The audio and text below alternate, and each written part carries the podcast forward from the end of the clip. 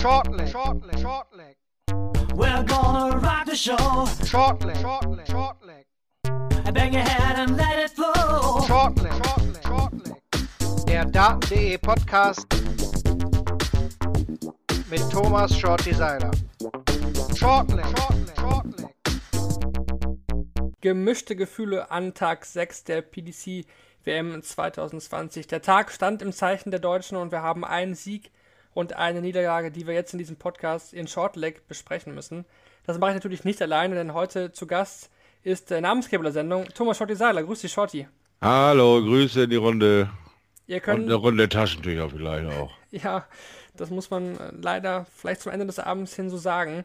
Kurze Info noch, ihr könnt den Shortleg Podcast hören auf meinsportpodcast.de, Spotify, Anchor, Apple Podcasts und neuerdings auch auf YouTube, auf dem YouTube-Channel von daten.de. Alle Infos findet ihr weiterhin auf www.daten.de slash shortleg. Ja, Shorty, wie ist es so kurz äh, nach dem Ende der Session? Wie sieht es bei deinen Gefühlen aus? Wie ist die Lage? Also eigentlich war ich äh, die ganze Zeit am Fliegen und dann äh, kam dieses äh, fürchterliche Erlebnis äh, von äh, Gaga, was ihm da widerfahren ist. Es war brutal. Äh, äh, das war ein wunderschönes Spiel von beiden, auch äh, gut performt und Gaga ist dreimal an so einem Alltagsgeschäft wie Tops Rest zu checken gescheitert und das in entscheidenden Situationen. Das hat ihn ganz schön ja, in den Geldbeutel reingerissen. Er hat so ein tolles Jahr abgeliefert und konnte das jetzt bei der WM nicht bestätigen, was einen einfach nur traurig stimmt, weil der Kerl hatte wirklich alle Aussichten da eine Runde weiter zu marschieren und äh, sein tolles Jahr abzukrönen. Da war er bestimmt nicht mehr zufrieden auch selber. Und hat vielleicht am Ende auch gedacht, Mensch, das Ding habe ich im Sack, das mache ich für mich, aber es ist jetzt erst vorbei, wenn die Fat Lady singt, sagen wir ja immer. Also vielleicht ist das auch einer der Gründe. Wir wollen mal sehen. Wenn wir ihn da, hast du da vielleicht schon eine Idee? Habt ihr sich schon geäußert? Ist da vielleicht irgendwas passiert? Ja, genau. Wir haben ihn im Interview Ah. bekommen. Er hat sich den Fragen von Kevin vor Ort gestellt und dann schauen wir mal kurz rein. Denn Ja. wie du schon erahnt hast, äh, hat er auch Gaga gedacht, dass er das Ding eigentlich schon gewonnen hat. Wir hören mal kurz rein. Okay. Im fünften Satz haben wir dann alle gedacht, bei 2-0, jetzt hast du ihn. Äh, Hast du das auch gedacht? Äh, ja. ja, aber ich habe dann halt vier Matchstarts verballert. Kurz und knapp zusammengefasst, ähm, sehr nüchtern auf seine Art, wie er eben ist. Ja, ähm, Decider im fünften Satz, da hätte es eigentlich nicht so kommen müssen, denn vier, vier Matchstarts, also drei, hat er vorher auf Tops, Doppel 10 und Doppel 5 verpasst. Normalerweise nimmt er die in diesem Jahr eigentlich mit. Ja, das ist äh, normales Tagesgeschäft. Ist natürlich jetzt fürchterlich. Ich konnte leider gerade das Interview nicht hören, was er da äh, sich geäußert hat. Aber ich denke, er wird kurz und knapp zusammengefasst haben, dass er eben an seinen genauen Basics gescheitert ist. Und das sind halt die Sachen, die immer wieder geübt werden bis zum kalten Erbrechen. Und wenn du da eine Routine drin hast, sind das äh, Sachen, auf die du dich verlassen kannst. Aber wenn das einmal verrutscht und du ein bisschen ins Schwanken gerätst oder eben mit dem Kopf vielleicht schon einen Schritt zu weit bist, dann tun die Jungs ja am meisten weh. Und das hat er heute sehr, sehr schmerzlich erfahren. Tut mir wirklich leid für ihn. Hat trotzdem eine tolle Performance von The German Giant in 2019 über das ganze Jahr gesehen, kann man nur den Hut abziehen. Tolle Leistung. Hoffe auf mehr in 2020. Definitiv, da wird auch definitiv mehr kommen, da bin ich mir eigentlich auch ziemlich sicher. Jetzt kam er eigentlich, gar nicht gut rein ins Match. Also den Satz 1 muss er gewinnen, aber ja, am Ende hat er auch da die Doppel nicht getroffen. Van der Pass lackt sich da irgendwie zum 3-2 in den Legs und geht dann 1 in Führung. Danach hatte ich eigentlich das Gefühl, nach Satz 2, ja, Clemens ist angekommen, da geht er jetzt eigentlich drüber und Satz 4 war ja auch hervorragend. Und da glaube ich, dachte jeder, dass er das auch den fünften Satz gewinnt. Und sah ja lange eben auch gut aus.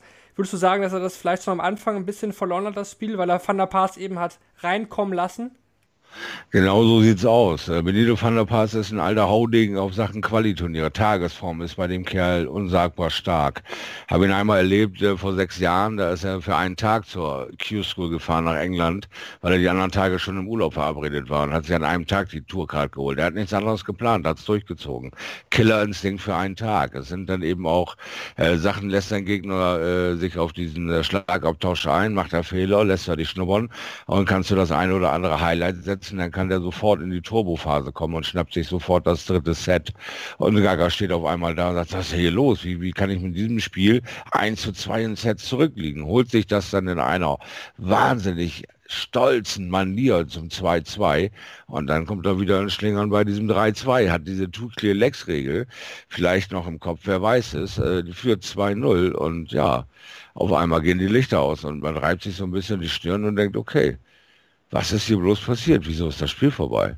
Also ich war arg erstaunt und äh, wie gesagt, äh, einfach nur trauriger äh, Gaga. Ja, definitiv. Aber ich glaube, Clemens ist einer, der sich das gut ähm, ja, wegstickt und auch dann 2020, wie du schon gesagt hast, weiter angreifen wird.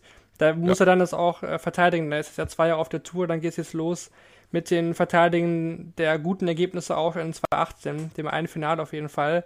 Aber trotzdem, äh, super Jahr gespielt und ja, hat zwar der WM halt nicht, nicht sein sollen, das hatten andere Spieler auch schon vor ihm und sind auch zurückgekommen. Deswegen sollte man sich, denke ich, bei ihm keine so großen Gedanken machen. Richtig, bin ich bei dir. Gibt es nicht mehr viel zu sagen. Dann haben wir den unangenehmen Teil des Tages quasi schon abgehakt. Mm, glücklicherweise. Kommen, kommen wir mhm. zum, zum angenehmen Teil. Yeah. Denn äh, der erfrischende Nico Kurz, der hat den Abend eröffnet gegen James Wilson und wie er das getan hat. Er hat 3 zu 1 gewonnen, ist in die zweite Runde bei seinem WM-Debüt eingezogen und hat fast auch noch den neuen Data gespielt. Also was für ein geniales Debüt. Ja, also kann man nicht genug loben. Kann man nicht genug loben. Ich habe selten so einen aufgeräumten Kerl gesehen an Bord aus, aus äh, deutscher Sicht. Ähm, ich meine, er hat die lebenden Vorbilder bei sich zu Hause gehabt, äh, über Jahrzehnte mit Holger äh, Kurz und äh, Sabine Lischka Kurz, äh, zwei gestandene Edal-Spieler, die weit über zwei, drei Jahrzehnte schon Edal spielen und das auf Weltniveau sind, mit ihren Mannschaften ähm, zu Weltmeisterschaften gefahren, am laufenden Band weit über ein Jahrzehnt am Stück mit den Originaldateien war er äh, diverse Male auf der WM in Las Vegas, genauso wie Sabine Lischka mit ihren verschiedenen Mannschaften sind diese beiden die Vorbilder für Nico gewesen. Sie haben ihn äh, geerdet, sie haben ihm gutes Dartspielen beigebracht, fairer Verlierer zu sein, Dinge zu akzeptieren, auf den Punkt sich zu fokussieren. Das hat man heute wunderbar gesehen, wie gut der Kerl ist, wenn der Erste da sitzt, dann zieht er die wie am Schnürchen. Er kann aber auch kleine Mini-Niederlagen quasi, wo er da eigentlich schon safe ist, wo er den Neuner fast zockt und dann äh, das Set noch abgeht an James Wilson, sich dann aber wieder zusammenreißt, in die Spur kommt und das Spiel für sich entscheidet. Da haben wir schon viele dran sterben sehen, dass sie bei einer 2-0-Führung dann das Set verlieren und das der ganze Spiel 3-2 außer Hand geben. Das sind die guten Vorbilder Holger und Sabine in meinen Augen, die ihm das äh, ja, von der Pike auf beigebracht haben, wie man so ein Spiel lesen kann. Und äh, das hat er hier performt. Er hat ja schon oft genug gezeigt, auch bei World äh, Series Einladung, äh, dass er vor tausenden Leuten seine Nerven behalten kann und wahnsinnige Spiele abliefern kann. Also das ist eine absolute Zukunftsbombe und ich bin heil, heil froh, dass wir in Deutschland langsam aber sicher so die Schallmauer von fünf, sechs Leuten durchbrechen, die sich gegenseitig nach oben pushen und das wird ja immer schöner für Dart Deutschland. Also Begeisterung pur hier aus Little Bremen für Nico Kurz. Mental auf jeden Fall super stark, auch weil Wilson ja teilweise sehr gut gescored hat. Gut, er hat auf den Doppeln wirklich auch viel ausgelassen. Davon hat Kurz sicherlich auch profitiert, muss man, denke ich, auch fairerweise so sagen. Aber trotzdem mental super stark. Kann man, kann man das eigentlich lernen, so beim ersten Spiel, beim Debüt, oder ist es einfach Gabe, die Kurz da hat? Nein, also das ist ein Lernprozess, der mentale Prozess nimmt immer mehr teil an unserem Spiel, der wird immer mehr erkannt, auch bei vielen Top-Spielern, die immer wieder gegen dieselbe Mauer rennen und äh, nicht wissen, woran liegt es eigentlich, was genau passiert da mit mir, was passiert in meinen Gedankengängen. Also ich dann die Zeit nehmen, das mit einem Coach auseinanderpflücken, mit einem Mentalcoach, wie zum Beispiel äh, André Lösche, äh, der ist äh, der Erbe von Richie Wese, der hier quasi den ersten Kickoff gegeben hat in Mentalarbeit Darts, äh, der macht Workshops mit mir zusammen oder macht sie auch diese Mentalgeschichten alleine und äh, geht mit dir mal dein Spiel durch und äh, die Spielsituation analysiert, äh, was in deinem Kopf los ist, wie du dich äh, selber wieder runterfahren kannst. Und diese Sachen sind gang und gäbe auch in Amerika. Und durch diese ständigen ähm, Einflüsse auf Nico hat er sehr, sehr gut abwägen gelernt. Er hat ja auch einen normalen Job, er geht seiner Arbeit nach, es ist alles gut in seinem Leben, hat sehr positiven Input und hat, äh, übt einen Sport aus, der sehr, sehr hoch angesehen ist bei seinen Eltern. Das darf man nicht nicht verschätzen. Das sind keine, ähm, wie heißt das, Helikoptereltern, die hinten die Peitsche schwingen und sagen, mach, mach, mach, sondern sie haben ihm einfach bei der äh, äh, Entwicklung geholfen und wie gesagt, kann man nicht genug Hüte für aufsetzen, um die runterzureißen. Dieses Gesamtprodukt Nico Kurz ist jetzt schon sexy und äh, ich freue mich auf die kommenden Jahre. Also da wird noch viel, viel passieren. Der wird uns noch viel Spaß machen, der Kerl. Und diese WM, hallo, er ist ja noch drin, liebe Freunde. Jetzt ja. wollen wir mal nicht zu weit galoppieren, fällt mir gerade so ein. Genau. Diese WM würde uns noch viel Spaß machen. Also spätestens am 20. sehen wir ihn wieder, wenn ich mich nicht irre.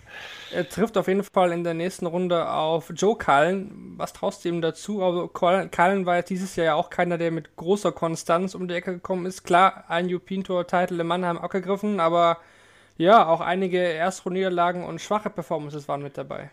Genau, er ist weit hinter seinen eigenen Erwartungen auch. Er ist ja schon länger so in dieser äh, Hab-Acht-Stellung. Immer wieder stottert der Motor. Er ist ein sehr talentierter Spieler. Reines Gefühl sieht man ja. Er erzielt auf der Brustwarze quasi äh, und, und, dreht den da dann rein. Der Rest ist Feeling bei ihm. Und wenn das Feeling passt an dem Tag, ist er einer der gefährlichsten Hunde auf diesem Planeten.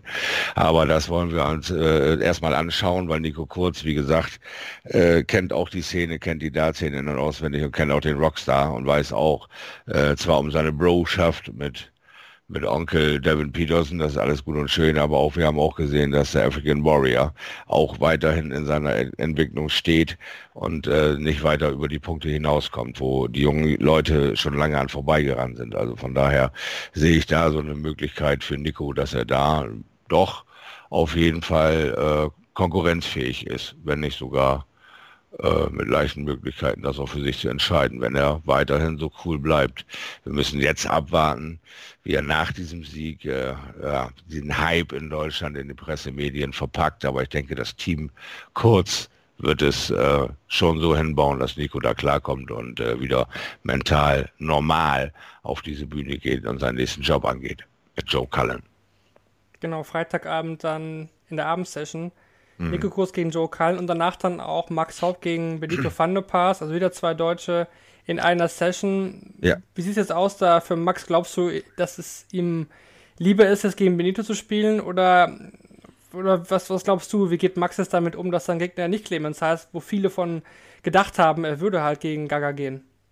Da will ich mir gar kein Urteil erlauben, muss ich ehrlich sagen, weil ich äh, weiß nicht genau, was an den Leuten äh, so vor sich geht, ob sie da irgendwas als leichter oder schwerer empfinden. Das ist wahrscheinlich eine reine Empathiesache, reine Gefühlsache, dass er natürlich es ähm, schwerer hat gegen Gaga, äh, rein vom Gefühl her, weil er den vielleicht einfach besser versteht, mehr Zeit mit verbringt oder mehr mag oder halt auch, Max ist ja äh, sehr sprachbegabt und äh, oft im holländischen Raum vielleicht auch mit Benito irgendeine freundschaftliche Verbindung hat, wo er sagt, es ist beid, gegen beide schwer.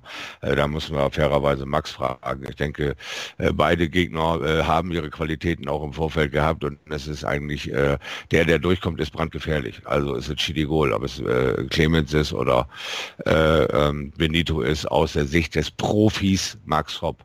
Aus der Kumpelsicht ist er natürlich äh, traurig und froh. Äh, traurig für Gaga, dass er verloren hat, froh, dass er nicht gegen Gaga spielen muss. Aber ansonsten müssen wir die Frage wirklich Max stellen um das deutsche Duo jetzt nochmal abzuschließen, kam mhm. gerade noch ein Interview rein von Nico Kurz. Da hören wir kurz rein, was Nico denn zu seinem neuen Data-Versuch äh, gegen Kevin Barth, Kevin Barth im Interview gesagt hat. 180, 177, Triple 20, Triple 20, Doppel 12 nicht getroffen, aber den 10 Data gespielt. Aber danach ist es vom Niveau her ein bisschen runtergegangen. Klar, du kannst nicht jedes Lecken 10 Data spielen, aber äh, war das in irgendeiner Form noch, noch im Kopf drin, was da gerade passiert ist? Ja, vielleicht war es im Unterbewusstsein noch drin. Ich habe versucht abzuhalten. Ich habe das Leck in dem Fall gewonnen. Das war erstmal so Punkt 1, was zählt. Natürlich hätte ich gerne die Doppel 12 getroffen, ähm, aber in dem Moment war ich glücklich, dass das Leck gegangen ist. Er war also glücklich, dass er dieses Leck noch gewonnen hat, denn darauf, darum kommt es ja nicht an, wenn der Neuner verpasst. Da sind ja so viele schon daran gescheitert, Shorty das Leck dann am Ende zu holen und er hat es einfach in 10 der Arzt dann direkt abgeschlossen. Mental auch eine wichtige Geschichte. Absolut, absolut. Das äh, Leck dann auch zu Ende zu bekommen und auch äh, gut zu beenden, äh, ist die, die, schwierige Kunst dabei. Also alleine diese Chance an seinem Debütjahr auf der größten Bühne der Welt, meist beachtete Turnier der Welt, und du hast die Chance auf einen neuen Data. Was für ein Wahnsinn, alleine das. Und wie, wie macht der äh, Junge uns das deutlich, indem man sagt, ja, glücklicherweise habe ich da einen Zehner von gemacht, damit ich das Ding auch gewinne. Weil am Ende sprechen wir von einem Leg. Ja, wenn wir es wieder nackt runter auf die Profischiene schieben, ist es ein Leg, ein Punkt. Du hast eine 9, 9er Gespielklasse, aber du hast trotzdem 6-5 verloren. Weil du diesen Punkt nicht gemacht hast. Und er hat den Punkt gemacht, hat das für sich als positiv einsortiert. Und am Ende des Spiels erst drüber nachgedacht, wow, was ist mir da gelungen? Ich bin der sechste Typ auf diesem Planeten, der ein 10 Data auf einer WM gespielt hat. Yay! Vor allem hätte er auch noch einen weiteren werfen müssen, um die 100.000 Pfund dann am Ende zu kriegen. Also vielleicht das ist es ja, eigentlich eine geile neue Regel, oder? Sei ehrlich, ich find's cool. ja, interessant macht's, aber wie realistisch ist es, ne, ist die Frage. Ja, es ist eben das ist das ungewöhnlichste Ding an, an sich ist ein Neundata. So und wenn du einen Neundata einmal schaffst, kriegst gar kein Geld dafür. Es ist genauso, als wenn du ihn äh, fünfmal schaffst und musst das Geld fünfmal quasi mit X Leuten teilen. Also ich weiß nicht, ich finde diese Belohnung gut. Ich finde auch äh, die Sache gut, dass du zwei spielen musst, weil die Qualität einfach gestiegen ist und die Leute bewiesen haben, dass sie zwei schaffen können in einem Turnier, an einem Tag, in einem Spiel. Ein Spieler, der sehr früh in seiner Karriere viele neuen Data geworfen hat und auch den Spitznamen 009 zwischendurch hatte, war James Wade.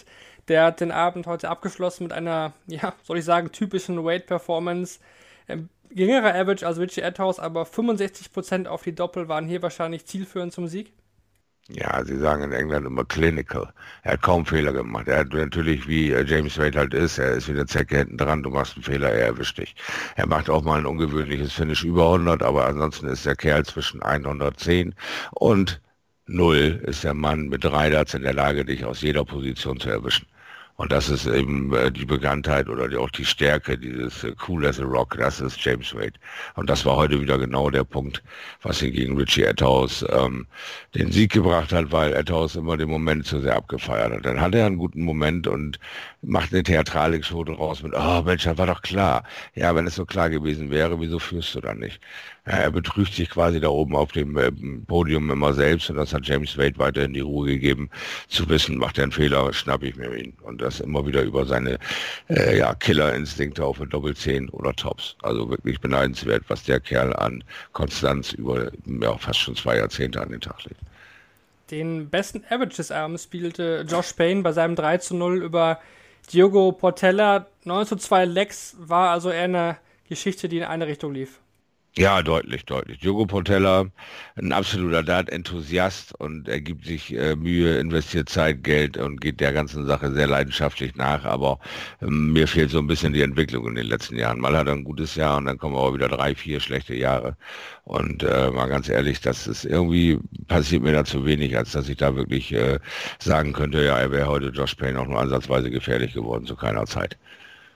Ja, sehe ich definitiv auch so, dass Portella da viel investiert, ja auch Challenge spielt, BDO spielt, aber irgendwie leider ein wenig stagniert. Schade, aber den Qualifier wird er wahrscheinlich auch in den nächsten Jahren äh, mühelos gewinnen, wenn es den dann Ja. gibt. Das, das zum Abend schauen wir noch in den Nachmittag, dann da waren natürlich auch vier Partien, die da ausgespielt worden sind. Es ging los mit äh, Ron Mühlenkamp gegen Ben Robb. Mühlenkamp hat hier 3 zu 0 gewonnen. Robb hat zwar mit einem 170er Finisher geglänzt, dem bereits dritten in diesem Turnier, aber mehr war dann auch nicht wirklich zu sehen von Rob. Nein, er kam zu keiner Weise irgendwie in das Spiel rein. Ron Mollenkamp beeindruckt mich immer mehr, der gefährliche Linkshänder. Macht immer mehr Spaß. Er hat ja unwahrscheinlich viel Gewicht verloren, sah so ein bisschen gespenstisch aus in der ersten Zeit, äh, weil ich kenne ihn noch als eben The Bomb. Ja, äh, und äh, das hat, macht ihn jetzt also äh, nur vom Aussehen her für mich ein bisschen ungewöhnlicher als früher. Aber er spielt also ein, so eine grobe Kelle zurzeit, macht mir einfach Spaß, ihm dabei zuzuschauen und hoffe, dass er noch weit kommt. Die Bombe also in dem Fall hier nicht geplatzt in diesem Spiel. Äh, Im nächsten Spiel äh, ging es dann zwischen Nicky Menzel und Sego Asada. Menzel hat ja letztes Jahr von der DAA eine Strafe bekommen, weil er angeblich nicht äh, an seinem Niveau nicht sein Bestes gespielt hat. Das hat er dieses Jahr sechs Punkte draufgepackt, war aber trotzdem chancenlos gegen einen wirklich sehr coolen Sego Asada. Ja, also da muss man leider Gottes sagen, der Sego Asada ist ihm viel zu groß gewesen. Viel zu groß für Mickey Menzel. Das war ein Wahnsinn, was der Kerl alleine für eine Entwicklung die letzten zweieinhalb Jahre durchgemacht hat. Das hat äh, Mickey Menzel in seiner ganzen Karriere nicht durchgemacht. Äh, also Selko Asada ist noch lange nicht fertig. Äh, wir werden dann, äh, das wird der asiatische Vorreiter sein äh, für, für, ja, der wird sie alle quasi hinter sich vereinen, alle, ähm, ja, Asiaten, da wird, sehe ich den stärksten einfach mit Seiko Asada. Also da wird auch noch diese WM viel passieren. Er wird ja auch die Q-School spielen, das hat er zumindest angekündigt mhm. nach der WM. Ja, dann gab es ein interessantes Spiel zwischen Harry Ward und Maras Rasma, denn Ward kam eigentlich super in die Partie rein, hat dann aber zwischendurch acht Lecks in Serie abgegeben. Aber im letzten Satz war dann doch wieder die klare, die klare Nummer 1 in diesem Spiel gegen Maras Rasma. Ja, ist verrückt, ne? Ist das eine Gefühlsschaukelei von A nach B? Der junge Kerl, was ist Big Age? Was ist er, 20? 22? Sehr jung auf jeden Fall noch, ja. Ja, also so ein ganz junger Kerl, der da so einen riesen Start hinlegt und dann auf einmal sich erschreckt, ich könnte das Ding hier gewinnen. Dann verliert er fast, äh, wie du schon sagst, acht Lecks in Folge, verliert fast das komplette Spiel aus, aus der Sicht, aus dem Kopf, völlig raus.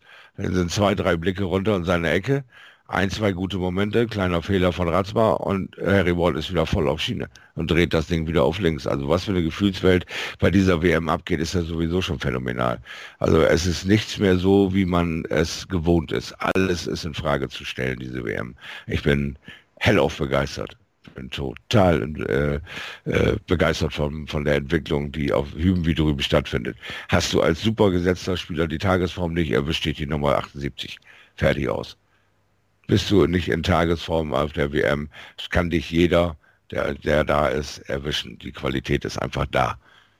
Harry Ward ist übrigens 22 Jahre äh, zur Vorausstellung, also noch wirklich ein sehr junger Kerl, der auch die ja. Development Tour weiterhin spielen darf. Dann fehlt uns noch ein Spiel vom Nachmittag, das Spiel, was zum zweiten Mal in die Verlängerung ging, nach dem Spiel Watimena gegen Humphreys, war Stephen Bunting gegen José Justicia. Das war auch wieder so ein Hin und Her. Man, zwischendurch dachte man, Bunting hat ihn und dann hat Justicia wieder gekontert und es ging wirklich, äh, ja, fast bis in den Sudden Death. Und am Ende hat trotzdem Bunting die besseren Nerven gehabt und 3-2 gewonnen. Und ja, Bunting, der traut sich, glaube ich, schon einiges zu bei dieser WM. Äh, muss er ja auch. Also Bunting ist aber auch äh, verdammte Achse in der Bringschuld. Ja? Bunting kam als Weltmeister rüber. Bunting äh, wurde sofort in die Premier League gesetzt und Bunting hat drei Jahre gebraucht, um wieder zu Stephen Bunting äh, zu kommen. Und dann hat er es wieder aufblitzen lassen, aber nie wieder ansatzweise Konstanz gezeigt. Und jetzt muss Bunting irgendwo mal einen Moment kreieren, wo er sich selber mal wieder über den Weg traut und nach vorne peitscht, damit er mal wieder Spaß und Bock dran hat und nicht alles als irgendwelche Bestätigung für irgendwelche Dinge sieht. Also Steven Bunton kenne ich schon so, so lange. Ich habe äh, 2003 mal, glaube ich, äh, war das IDL, so International Darts League in Holland, mit Steven und seinem Vater zusammen auf dem Boot, das haben wir geangelt auf dem Sonntag. Also ich kenne den Kerl noch, bevor er noch kein Weltmeister war. Und ähm, da äh, hat er einfach aus Spaß an der Freude gespielt und so herrlich gespielt. Und manchmal äh, sehe ich bei Stevie, dass ihm das mehr so Arbeit ist als, als Spaß. Und jetzt kommt er so langsam wieder auf die, auf die sonnige Seite. Und äh, das gefällt mir sehr gut. Die Ergebnisse werden kommen. Auch Steven ist noch sehr jung. Das ist auch noch Mitte 20 oder was. Das ist alles noch überhaupt gar kein Thema. Das ist einfach nur, dass die Gemeinde immer mehr wächst von den Leuten, die tatsächlich Weltmeister werden können. Es sind nicht mehr nur drei, vier, es sind mittlerweile zwölf, 15. Ja, das macht diese WM ja eigentlich auch so super interessant, würde ich sagen. Ja. Denn da kann jeder gegen jeden mittlerweile gewinnen. Man hat es ja gesehen, viele Überraschungen in den ersten und ich sehe gerade, Bunting ist äh, schon immerhin schon 34, also äh, schon etwas äh, älter. Aber okay. trotzdem ist er 34 für ein Dartspieler ja noch äh, ein junges Alter. Also man kann ja. ja, trotzdem noch, sag mal, mindestens so ungefähr 20 Jahre gehen. Also vielleicht sogar mehr. Also je nachdem, wie man. Ja, das kommt ja dann immer darauf an, wie du so zu dir selbst bist. Ja, wenn du mit 34 dann schon die großen Probleme an irgendwelchen Dingen hast, ja, dann kannst du auch anfangen zu gucken, damit du eben, wie du selber sagst, mit Mitte 50 dann vielleicht erst gehen musst. Ja, also das ist ja auch ein trendiges Alter dann, um in Rente zu gehen, weil wir machen ja einen Entertainment-Sport und versuchen ein bisschen mehr Geld an die Seite zu legen, um früher in Rente gehen zu können und das zu tun, worauf man dann Lust hat. Und das kann Steven Bante sicherlich kreieren. Er hat einen WM-Titel in sich, äh, sich schon geholt, der sehr gut dotiert war, wenn er sein Geld ein bisschen vernünftig anlegt. Er sieht ja nicht so aus, als würde er sich einen Sportwagen nach dem anderen leisten und eine OP nach der anderen oder sonst was, sondern er wird sein Geld zusammenhalten und wird ein schönes, ruhiges Leben haben und er kann seinen eigenen ja, Ruhestand dann kreieren. Und das haben ihm viele Leute schon vorgelebt. Also wird er das äh, sicherlich anvisieren. Und wie erfolgreich er in der Karriere wird, das werden wir sehen. Das entscheidet auch er ein bisschen natürlich mit, wann habe ich mal ein Jahr, wo ich wieder richtig reinbeißen will und wann habe ich mal ein paar Jahre, wo ich es einfach laufen lasse. Ne? Nicht jeder in seinem Job gibt 40 Jahre Vollgas, weil dann fällt er wahrscheinlich tot um. Ja, absolut. Da hast du definitiv recht. Kommen wir zu unseren ähm, zwei Kategorien, die wir in jeder Shortleg-Folge an den Tag legen. Das ist das Match of the Day und der Player of the Day. Für wen würdest du dich entscheiden, für welches Match bzw. für welchen Spieler? Ja, bin ich beide Male auf deutscher Seite. Nico Kurz hat mich heute einfach begeistert. Player of the Day, der verpasste Neuner, der mit dem Zehner gekrönt, einer von sechs auf diesem Planeten, der überhaupt einen Zehner da spielt. Das ist ein toller Rekord und das war sein Eröffnungsjahr. Das ist schon mal tief beeindruckend. Und ja, dieses Spiel dann auch gerockt zu haben, bei einer 2-0-Führung den Konter in Sets zu kassieren und trotzdem sich 3-1 durchzusetzen gegen den Jamie Dodger. Hut ab, mein Freund, Hut ab. Dann schauen wir auf den morgigen Donnerstag, also schon der siebte Turniertag. Die WM, die WM, die nimmt so langsam wirklich äh, Fahrt auf. Jetzt, wenn man mhm. sich die Spiele vom Nachmittag anschaut, Justin Pipe gegen Benjamin Pratt-Nehmer, Ryan Joyce, Jan Decker, John Henderson gegen James Richardson, Steve Beaton gegen Kyle Anderson. Ja, ein paar okay Spiele dabei. Für dich das Highlight am Mittag, Beaton gegen Anderson? Äh, ja, einfach nur, weil ich eben Steve Beaton-Fan bin. Ne? Bronx Adonis in seinem Alter da noch so durchzurocken und sich immer mal wieder zu qualifizieren, sogar bei bis in das ein oder andere Finale zu rennen, ist einfach aller Ehren wert. Der macht mir einfach Spaß, der Kerl. Und ich hoffe auch, dass er seine Runde gewinnt. Ja, und der Rest ist einfach eben äh, ja, ein ganz normaler Tag mit äh, Leuten, die uns vielleicht begeistern können, weil diese WM schreibt einfach schon ganz verrückte Geschichten, oder? Ja, absolut. Zu einer kommen wir gleich, zu einer besonderen Geschichte kommen wir gleich noch. Äh, vorher noch die Spiele der Abendsession, die da lauten Chris Dobe gegen Ron Mühlenkamp, Danny Noppert gegen Kellen Riss, Dave Chisel gegen Vincent van der Voort, sehr schnelles Spiel und Gavin Price gegen William O'Connor. Glaubst du, dass Price morgen so ein richtiges Statement setzen will? Ja, definitiv. Der wird hier äh, mal kurze Duftmarke setzen vor der Weihnachtspause und äh, mit Willie O'Connor ist auch ein gewisses Reizpotenzial da. Willie O'Connor ist auch ein Typ, der sich an Bord nichts sagen lässt, nichts zeigen lässt und auch gerne mit dem Gesicht mal ein bisschen angry guckt. Also das wird ein schönes Reizspiel, da habe ich Bock drauf und wenn die ihre Leistung nach oben schrauben können, ist Willie auch ein Mann, der in der Lage ist, ein Spiel offen zu gestalten und ordentlich Paroli zu bieten, damit Gervin Price wirklich in den 18. Gang kommt, um äh, das abzuliefern, was er er dieses Jahr ja imstande ist zu leisten, muss man einfach ganz respektvoll sagen. Eine ganz, ganz wahnsinnig schwierige Karriere ja hingelegt und äh, super durchgekommen. Also Respekt dafür. Gar keine Frage. Dann noch eine Sache, über die wir natürlich noch reden müssen. Wir haben es gestern mhm. im Podcast schon getan, ich mit Lutz. Aber da natürlich noch deine Meinung sehr interessant. Wie hast du gestern das Spiel von, von Fallon Sherrock gegen Ted Evans erlebt? Was sagst du dazu? Mit offenem Mund und Gänsehaut. Entenpelle, möchte ich sagen. Also ich bin wahnsinnig beeindruckt gewesen, weil ich habe mit meiner Frau darüber gesprochen und gesagt, kann das wahr sein, dass die Frauen ähm, von Anfang an ihr Top-Level erreichen und das so lange halten können. Das habe ich vorher noch nie gesehen. Das ist sehr, sehr beeindruckend gewesen. Ähm, sie können dieses erlernte Level der BDO, weil sie ja kaum Möglichkeiten haben, PDC zu spielen oder kaum Möglichkeiten wahrnehmen, PDC zu spielen, spielen sie ein äh, Turnierformat, äh, Best of Five heißt. Hier heißt das äh, Startgewicht Best of Five of Five. Du musst also deine dreifache Leistung abliefern. Wenn du gewohnt bist, 20 Minuten dein Level zu halten, weil dann das Best of Five durch ist, musst du es hier eine Stunde halten. Und äh, dieses Level ähm, über eine Stunde zu halten, ist äh, das erste Mal passiert gestern in meinen Augen. Und das hat mich tief beeindruckt. Und mich hat tief beeindruckt, was für einen fairen Gegner sie hatte. Mit Ted, mit Evans, mit 22 Jahren. So was Cooles, so das hinzunehmen, dass äh, diese kaum drei Jahre ältere, super spielende Frau ihm Paroli bieten kann und ihn wirklich dann an die Wand spielt zum Endspurt hin, das nimmt er hin wie ein Mann und hat sich mit ihr gefreut und hat null Respektlosigkeit gezeigt und alles. Also Hut ab vor Ted Evans. Aber Fallon Sherrock hat äh, Historie gemacht, hat äh, ja, eine Lanze für den Damen-Dartsport gesetzt. Das ist absolut fernsehtauglich, was diese beiden Ladies bis jetzt abgeliefert haben und was Helen Sherrock da abgeliefert hat, ist äh, eine Ausrufezeichen.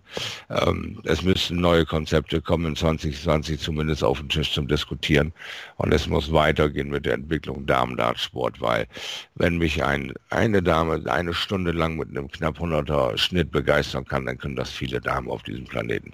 Es wird Zeit, dass da mehr Konzepte Konzepte der PDC entwickelt werden. Aber ich denke, ähm, dass Fallon Sherrock und ihr Team mit der glaube Turner heißt die eine Dame, die da mit dabei ist im weiteren Umfeld, dass sie da hart dran arbeiten, dass die britischen Damen in die Gewinnzone kommen und äh, für ihr Talent genauso bezahlt werden wie wir Männer, also leistungsgerechter. Und das ist äh, ja gestern Abend in meinen Augen passiert. Es gibt keine Ausreden mehr. Ein Wahnsinn, was diese Frau gespielt hat. Genau, Laura Turner ja auch als Expertin bei den Kollegen von Sky Sports dabei, aber auch bei der BDO als äh, Medienbeauftragte eingestellt. Ähm, ja, sie ist jetzt ja Expertin, finde ich auch immer sehr gut vorbereitet und ähm, klar, das war auch für sie im Moment als Kommentatorin live dabei gewesen zu sein, das zu kommentieren, hat man auch gemerkt, das sei ein Meilenstein, wie du gesagt hast und äh, ja, mal sehen, wie es weitergeht. Der nächste mhm. Gegner ist ja ein guter Bekannter auch von dir, Menzo Sulovic, du kennst Men Mensur seit, seit äh, langer, langer Zeit. Äh, wie glaubst du, geht Menzo damit um, das Spiel gegen Fällen jetzt bestreiten zu müssen? Äh, Mensur nimmt es äh, ganz normal so, wie er es nimmt, als wenn es, äh, ja, es ist eine Person. Er, er, spielt gegen das, was er serviert bekommt. Und zwar die Averages dieser, dieses Erstrundensieges dieser Person. Ob es ein Mann oder Frau ist, wird er hoffentlich ausblenden können. Ich denke, Mensur wird äh, verdammt nochmal aufpassen müssen, dass er sein Spiel zusammenkriegt, weil er sieht, Gegenwind kommt genug. Ist vollkommen egal, ob das ein Mann oder eine Frau ist. Diese Frau hat bewiesen, dass es scheißegal ist. Also von daher wird Menzo sich in Acht nehmen und wird diesen Gedanken irgendwie aufkommen lassen, ach, ich spiele gegen eine Frau oder sonst was, er wird gar nicht durch die Birne gehen. Er wird sie ernst nehmen, er wird versuchen, dieses Spiel zu gewinnen und er wird äh, normal the gentle sein, so wie wir ihn kennen. Er wird mit allem Wassern gewaschen sein und versuchen, dieses Spiel für sich zu entscheiden, aber er wird sie absolut ernst nehmen. Er wird dieses Spiel auf Augenhöhe nehmen. Wir werden das dann am Samstagabend auf jeden Fall verfolgen, die vorletzte Partie dann zwischen Menzo Sulovic und Fallon Sherrock, ja, schaut, das soll es gewesen sein zu Tag 6, zu diesem ereignisreichen sechsten Turniertag mit deutscher Beteiligung. Danke dir fürs Dabeisein heute. War mir ein Fest, hat viel, viel Spaß gemacht. Tolle Leistung, Deutschland. das perfektes Stichwort und Schlusswort auch. Äh, ja, danke fürs Zuhören und wir hören uns dann am Morgen, jeden Tag wieder, wenn es dann zum siebten Mal heißt, Shortleg während der WM. Danke fürs Zuhören, macht's gut, ciao.